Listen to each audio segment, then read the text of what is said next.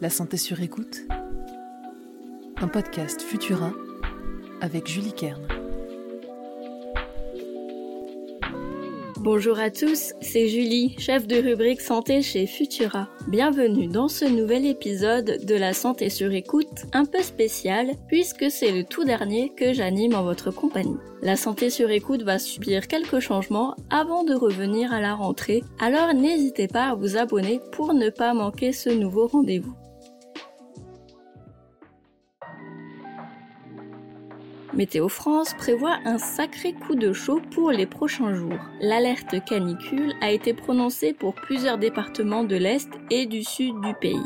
Les températures au-delà de 31 degrés Celsius sont une épreuve pour le corps humain, surtout en cas de forte humidité. Que ce soit au travail, en vacances ou à la maison, la déshydratation peut frapper sans prévenir, car on peut facilement confondre les premiers symptômes de la déshydratation avec une grosse soif. Je vous explique tout sur ce phénomène et comment éviter les complications graves.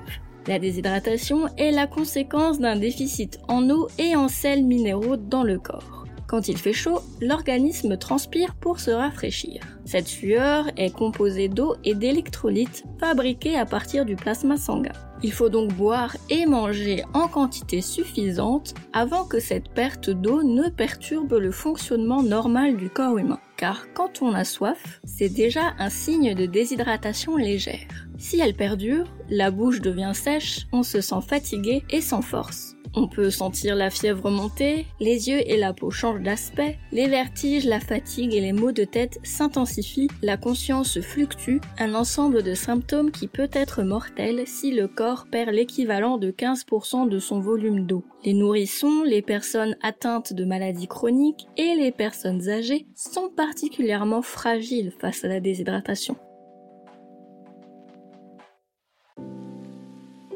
Pour éviter d'en arriver là, il faut boire. Mais pas n'importe comment et n'importe quoi. Plutôt que boire 2 litres d'eau cul sec, il vaut mieux boire un verre d'eau toutes les 20 minutes.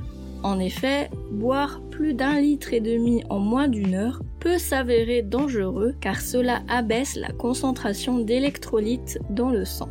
L'eau est évidemment la seule boisson recommandée et efficace en cas de déshydratation. On évite l'alcool, mais aussi les boissons sportives qui, même si elles contiennent des électrolytes intéressants, sont aussi très sucrées. Les boissons énergisantes sont également à proscrire à cause de la dose importante d'excitants qu'elles contiennent.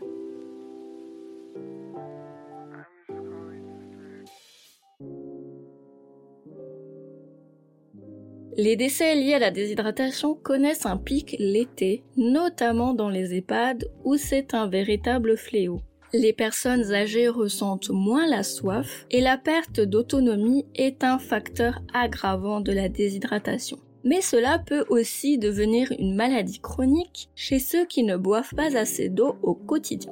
Ils sont alors exposés à un risque accru de problèmes rénaux ou urinaires boire entre 1 et 2 litres d'eau par jour toute l'année, selon sa corpulence et son activité, est le meilleur moyen de garder sa santé sur écoute.